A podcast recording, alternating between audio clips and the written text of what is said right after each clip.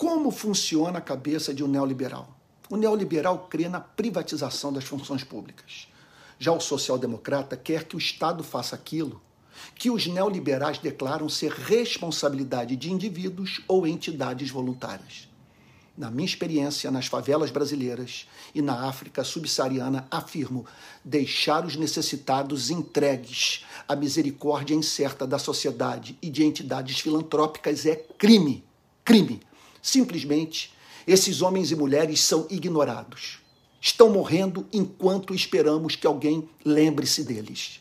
Tem de haver lei que transforme saúde, educação, alimentação, saneamento básico, moradia em direito social. O que temos de reconhecer não é garantia de que esses direitos serão respeitados pelo Estado, que só funciona quando a chapa fica quente para a classe governante. Mais um ponto. Temos de nos lembrar das necessidades do pobre, que carecem de ação política para que sejam atendidas. Estamos falando de problemas estruturais que demandam expertise e muito dinheiro. Os socialistas ou o social-democrata crê que essas atividades são melhor realizadas pelo poder público. Quando feitas pelo Estado, criam um sentimento de pertencimento e destino comum. O social-democrata advoga o serviço público para o pobre não simplesmente a caridade privada.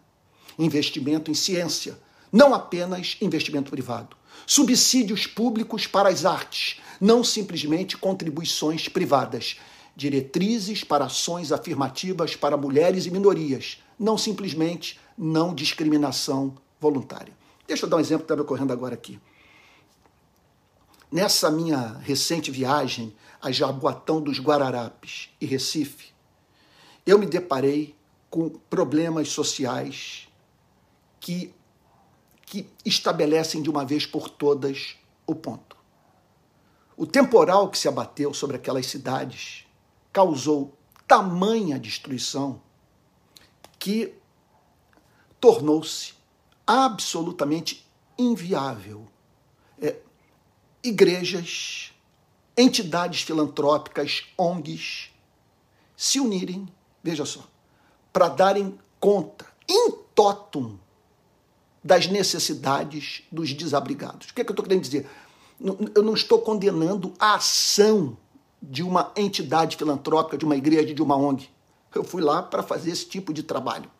Não estou condenando a conjugação de esforços para que o maior número possível de necessitados é, é, seja objeto da solidariedade humana.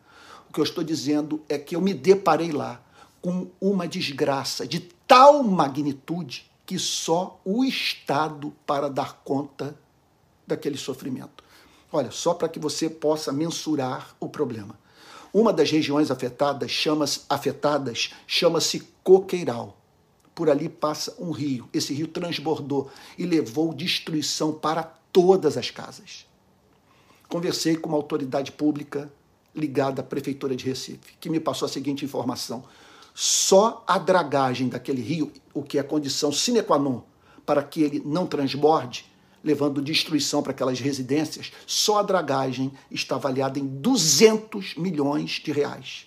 Junte as igrejas lá de Recife, sabe, para levantar esse dinheiro e fazer a dragagem desse rio. Por isso que eu digo, é,